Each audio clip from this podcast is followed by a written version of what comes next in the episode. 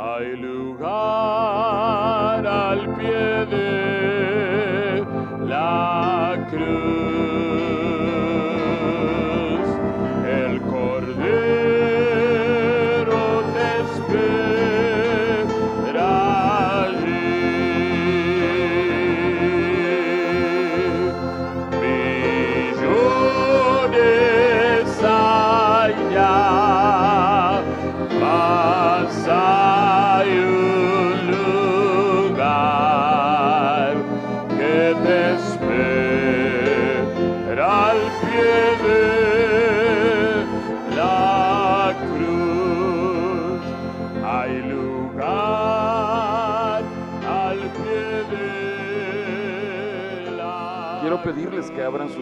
en Segundo de Reyes, capítulo 5.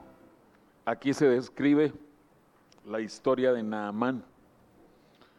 Pero Naamán en este pasaje nos muestra una característica del corazón humano que es muy común. Yo diría que es un elemento indispensable en el ser humano, especialmente cuando nosotros consideramos que los caminos de Dios son totalmente diferentes a los caminos del hombre. Pero ustedes conocen la historia de Naamán y solo quiero que leamos en el versículo 11. No vamos a ver detalles del resto de la historia. Pero en Segundo de Reyes 5:11 dice, y Naamán se fue enojado diciendo, eh, ustedes saben a qué altura de la historia es esto. He aquí yo decía para mí, saldrá él luego, refiriéndose al profeta Eliseo, y estando en pie, invocará el nombre de Jehová su Dios, y alzará su mano, y tocará el lugar, o sea, le pondrá manos a él, y sanará la lepra. Ustedes saben bien que esa no fue la instrucción, esa no fue la forma de obrar de Eliseo. Pero Naamán, en sus conceptos, él tenía ya así marcadito, me va a sanar, eso yo sé que me va a sanar, pero me va a sanar así, asá y as- asá, asá, ¿verdad? Y viene Eliseo y le dice algo contrario, diferente, nada que ver con eh, interacción profeta con enfermo, nada que ver con eh, una oración así muy larga, pomposa. Tal vez él estaba acostumbrado a eso con sus sacerdotes en Siria. Pero Eliseo no hizo nada de lo que Naamán esperaba. No le impuso manos, que tal vez Naamán había oído algo acerca de la imposición de manos. Pero en este momento, en esta ocasión, para este milagro, para esta obra de Dios, Dios escogió hacer algo que no tenía nada que ver con lo que el hombre pensaba. Eh, Hace unos, unas semanas o un par de meses estuvo con nosotros eh, el hermano Ricardo Gómez y él nos predicaba acerca de la obra inusual que Dios hace. Pero yo en esta mañana, yo quiero llamarlo de otra manera. E- e- Es el mismo concepto, pero es la obra fácil que Dios hace. Para Dios es fácil. Para Dios eh, no es ningún esfuerzo. Imagínense, si Dios con sus dedos hizo los cielos de los cielos, ¿sí? Entonces, eh, quitarle la lepra a alguien era así de fácil. Era solo que eh, Naamán dijera, Ah, caray. ¿Eso es lo único que tengo que hacer? Sí. Ah, bueno. Si es así de fácil, yo, yo me voy a, a meter a ese río. No me gusta. E- En, en mi país hay ríos más eh, caudalosos, más bonitos, más limpios, pero si es así de fácil, me voy a zambullir las siete veces que dice. ¿Quién quita y sea sano? Vemos cómo el ser humano quisiera complicar las cosas. Quisiéramos que, dijera, bueno, eh, tiene que ir vestido de tal manera, tiene que llevar zapatos nuevos, tiene que estar recién cortado el pelo y peinado correctamente, nada de eh, esos eh, cortes todos extraños. No, no, no. Ah, si llega así, entonces sí. No. Dios dice, es así de fácil como obedecer. Y, por eso yo agradezco a Dios que eh, hace cuánto que no cantábamos eh, ese himno de Hay lugar al pie de la cruz, hermano Lalo. ¿Tú lo habías dirigido alguna vez? Nunca. Y tienes 30 años de estar dirigiendo aquí. Eh, ¿qué- ¿Quién fue el último que cantó ese, ese canto, ese himno? ¿Y hace cuánto que no viene el pastor Hugo Romero? Eh, por lo menos las últimas dos veces que haya venido no cantamos ese. Pero hoy el Espíritu Santo quería que supiéramos, lo único que tienes que hacer es así de fácil, acércate al pie de la cruz. No, pero es que mire, es que usted no sabe cuál es mi condición. Eh, eh, estaba hablando recientemente con alguien que me decía, "Ah, es que yo me desvié demasiado. Es que eh, eh, ya me fui demasiado lejos. Eh, miren, estar así de lejos o así de lejos da lo mismo porque no estamos con el Señor. Y la respuesta es exactamente la misma. Si es acercarte este poquito o acercarte este montón, la respuesta es que tú llegues al Señor. Así de fácil, hermano. Entonces, quiero que veamos en las escrituras unos compromisos que Dios adquiere. ¿Sí? Cosas que Dios dice directamente. Y, en algunos mensajes anteriores yo toqué dos de estos. Por ejemplo, esto solo lo tienen que anotar. Deuteronomio 5:16.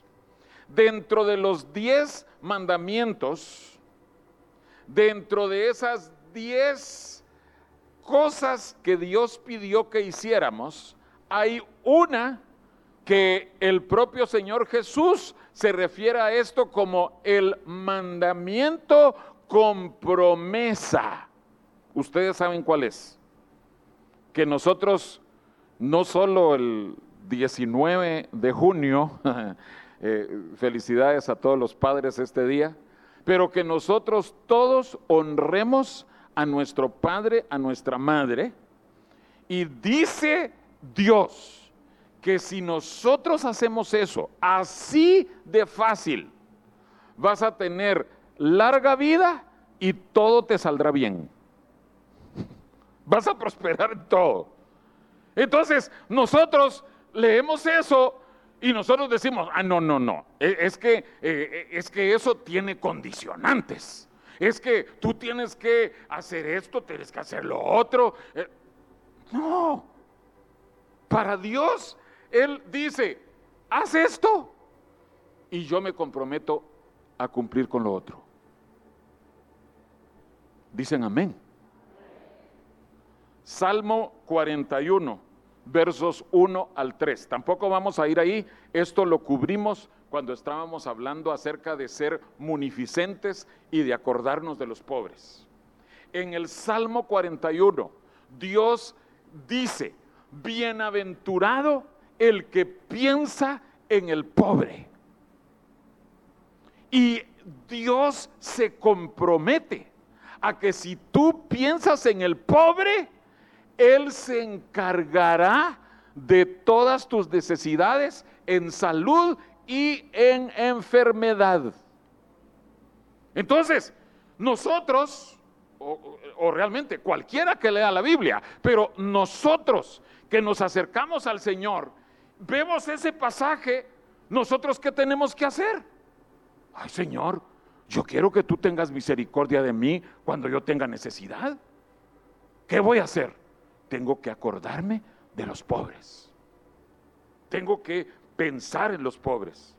Pero por supuesto, ese pensar en los pobres no es sentarte en tu cama y decir, ay, pobrecitos los pobres, ¿verdad?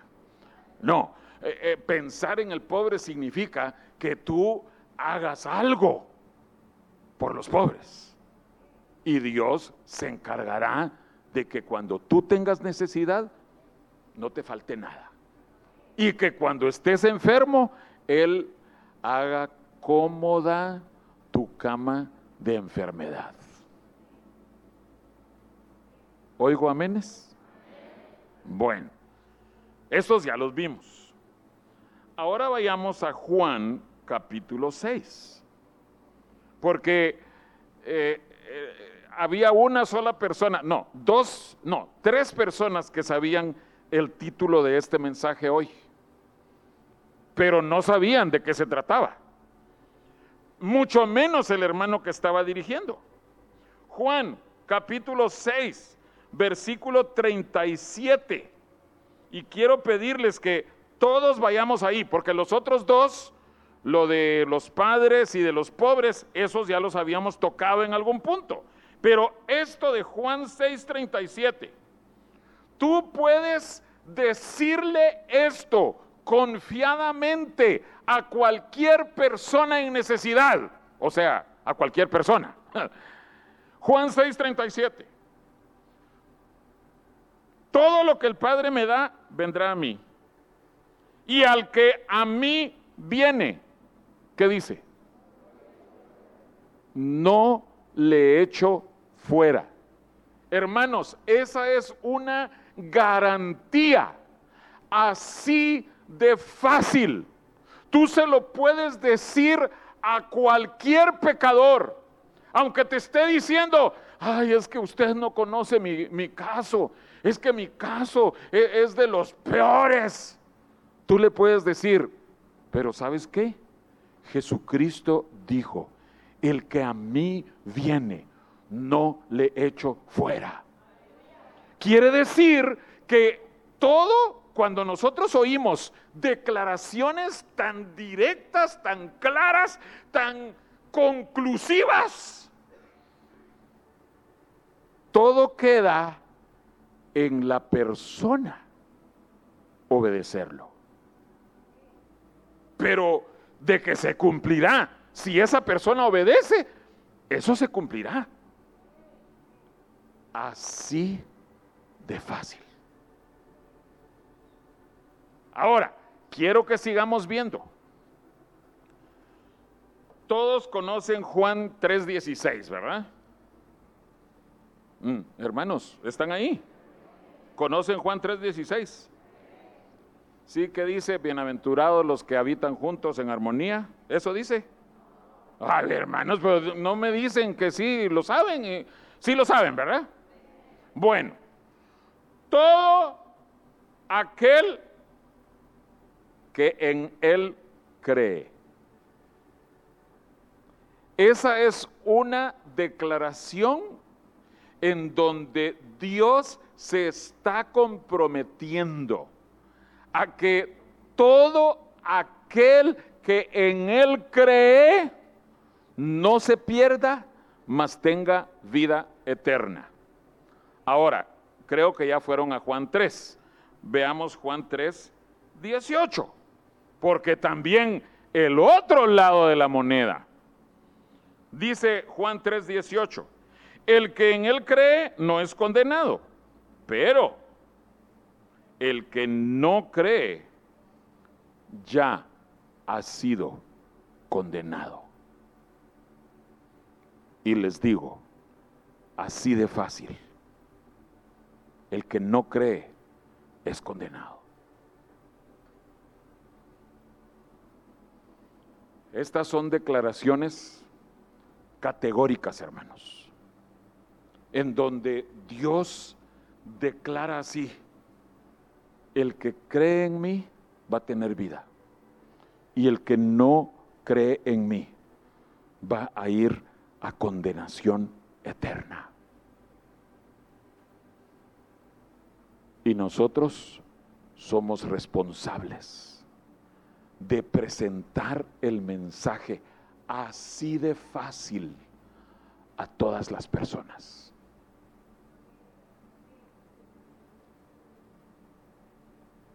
Yo admiro la labor de los evangelistas, admiro el valor, el atrevimiento que tienen los evangelistas de poner cara a cara al oyente, al pecador, ponerlo cara a cara con su realidad. Aquí están dos jóvenes, tres jóvenes que han participado con el equipo evangelístico de CCI.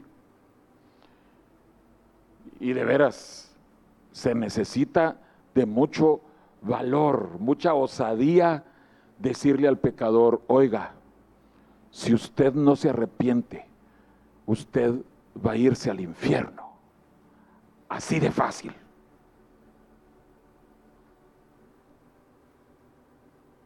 Vayamos a Marcos 16, porque hay un detalle más en cuanto a creer en el Señor. Dice el Señor Jesús en lo que nosotros conocemos como la gran comisión.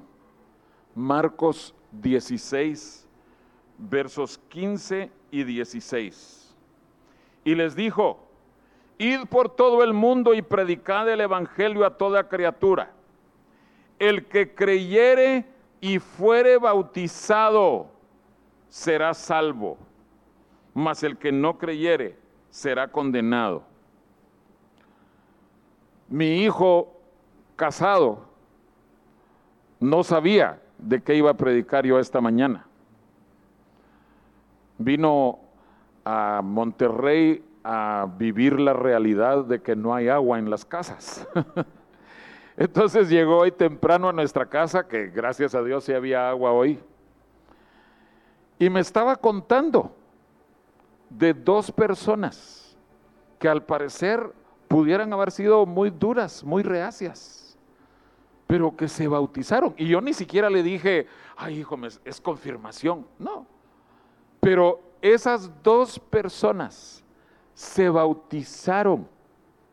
Y si hacíamos el comentario, es que bautizarse requiere de que uno se desinhiba, requiere que uno pierda toda vergüenza, porque quizás hay eh, una persona, algún familiar, hay 10 personas, hay 100 personas, hay mil personas viendo y ahí estás tú y, miras a tu alrededor y, y tú dices, bueno, yo me voy a bautizar porque es así de fácil que yo quiero obedecer la instrucción para ser salvo. Así de fácil. Crees y te bautizas y eres salvo. ¿Qué, cosa más fácil? claro, alguien podría decir, no, es que debiera ser así de fácil, solo firmas un papel y ya eres salvo. Bueno, tampoco, ¿verdad? Eso sería una obra fútil. No, se requiere de algo fácil. Y, eh, entiendo que alguien me va a decir, ay hermano, es que lo más duro es el corazón humano. no, hay nada de fácil eh, eh, en cuanto a creer y confesar. No, pero viendo que lo único que se requiere es que tú creas y que acompañes ese creer con bautizarte eso te hace salvo.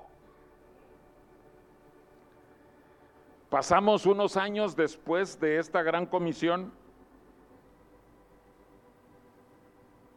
los judíos tenían muchas, muchas, muchas leyes que guardar para continuar siendo miembros del pueblo de Dios. Y cuando empezaron a entrar gentiles al pueblo de Dios, surgió esa, ese cuestionamiento. A ver, ¿están entrando a tener que guardar todas las leyes judaicas? Ah, no, sí las tienen que guardar porque es parte del pueblo de Dios. No, no, no las tienen que guardar porque Jesús... Entonces estaba toda esa, eh, todo ese debate, sí, pero era un debate grande, profundo. Tanto así que se tuvo que convocar un concilio, que se reunieran todas las cabezas, que oraran al Señor y esos líderes, habiendo orado a Dios, ustedes lo pueden leer después en, en, Hechos capítulo 15, les doy los versículos 28 y 29, solo apúntenlos. Pero habiendo orado, ellos dicen, el Espíritu Santo nos movió a que pongamos estas únicas cuatro cosas, cuatro requisitos para demostrar que tú eres salvo. Creíste y te bautizaste, pero además tienes que continuar mostrando estas cuatro cosas. Y déjenme decirles, hermanos, que las cuatro cosas son fáciles de seguir. Yo creo que los judíos, los que habían sido enseñados cuál era todo el, el, set de mandamientos y de, requisitos que había que guardar, los, los judíos han de haber dicho, así de fácil pero también los gentiles. Ellos también han de haber dicho, así de fácil, pues qué bueno, vamos a abstenernos de estas cuatro cosas para seguir mostrando nuestra salvación. Así de fácil. Amén. Pero ya sé lo que algunos están pensando. Hermano José, ¿Y qué del camino de la cruz? Que solo nos avisa de sufrimiento, de pruebas, de luchas, de muerte. Es una pregunta válida. Y creo que el Señor Jesús, cuando estaba aquí en la tierra, él previó que algunas personas dirían, ay no, es que para, para ser cristianos es mucho sufrir. Es que para seguir a Cristo tenemos que padecer como Él padeció. Pero por eso Jesús dijo en Mateo 11, si alguno está cansado, trabajado, venga a mí. Así de fácil, hermano. Así de fácil. Y él dice, porque mi yugo es fácil y ligera mi carga. Claro, cuando estamos en medio de ese dolor esa angustia, del tormento. No nos parece que ese yugo sea muy fácil, pero cuando llegamos a Jesús, cuando le entregamos a Él nuestras lágrimas, nuestros dolores, nuestros cuidados, nuestras penas, creo que todos los que estamos aquí hemos experimentado, sí Señor, contigo al lado, el yugo es fácil. sufrir solito, sin Cristo, eso sí es literalmente la muerte. Mm, sin esperanza es, eh, de veras, conduce al, al suicidio tal vez. Pero con Cristo, su yugo es fácil.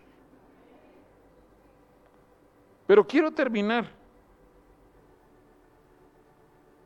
viendo dos cosas. ¿Qué sucede cuando tú le has fallado al Señor? Y yo creo que aquí estoy dirigiéndome a todos los aquí presentes. ¿Qué sucede cuando le has fallado al Señor? Vayamos a Isaías capítulo 1 porque aquí también aparece una declaración que es así de fácil.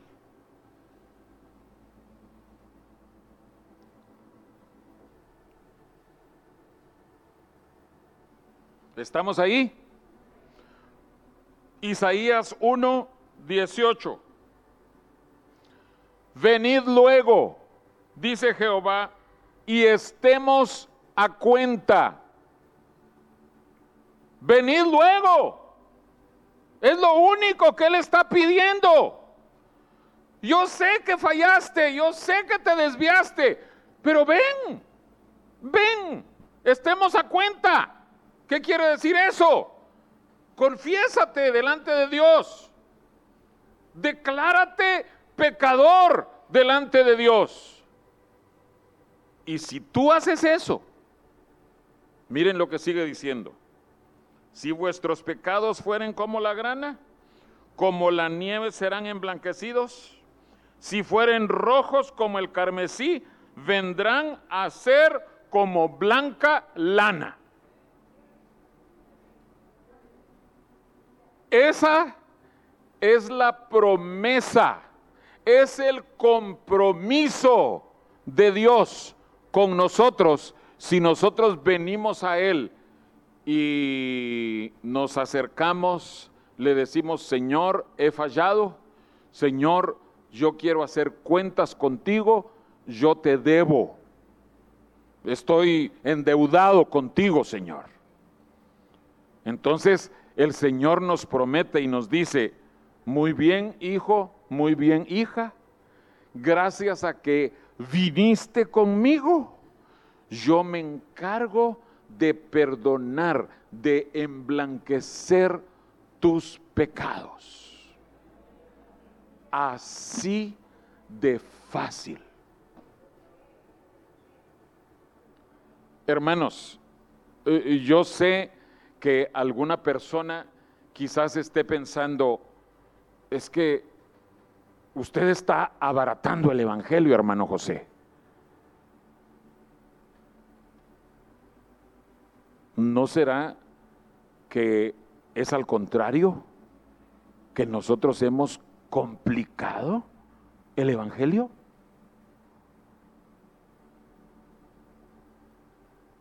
Lo que estamos viendo en las Escrituras son declaraciones directas del Espíritu Santo, diciéndonos, el que haga tal cosa, Dios se compromete a hacer tal cosa en respuesta.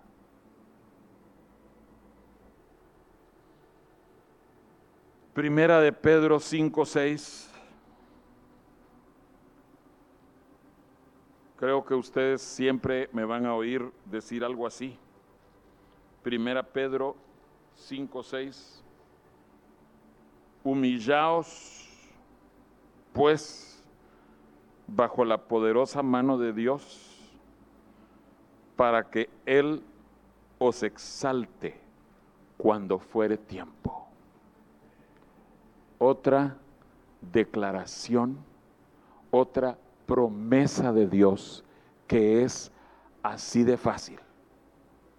Y alguien me dirá, ay hermano José, es que eso de humillarse es tan difícil. Sí, para nuestro, eh, eh, para nuestro hombre carnal por supuesto que es difícil humillarnos, Pero es así de fácil también. Si tú te humillas, en su tiempo el Señor te va a levantar, a exaltar. No hay otra. Nadie puede decir algo diferente. Nadie puede decir, ah, no, es que si yo me humillo, eh, yo no sé si el Señor me va a exaltar. Bueno, tal vez tú no sepas, pero Dios lo dijo y Dios lo va a cumplir. ¿A quién vamos a creerle? ¿A lo que tú crees o a lo que Dios declaró? Hermanos, este mensaje debe servir para que todos nosotros caminemos con alegría y con gozo. Por eso hoy los cantos rápidos fueron de alegrarnos y alegrarnos y alegrarnos. Yo espero que hayamos cantado con alegría en nuestros rostros. ¿sí? Eh, para los que no vinieron, se leyó un, eh, un pasaje en Deuteronomio 16, 15 era. Y dice que nosotros tenemos que presentarnos delante de Él verdaderamente alegres. Así dice, verdaderamente alegres. Y con este mensaje podemos hacer eso. Señor, gracias porque has hecho todo fácil. Gracias, Señor, porque porque tú quieres que nosotros lleguemos a ti. No estás poniendo el montón de obstáculos que impedirían que alguien llegue a ti, sino, Señor, tú lo haces fácil para que nosotros no solo seamos salvos, para que permanezcamos firmes, para que lleguemos victoriosos hasta el fin. Hay lugar al pie de la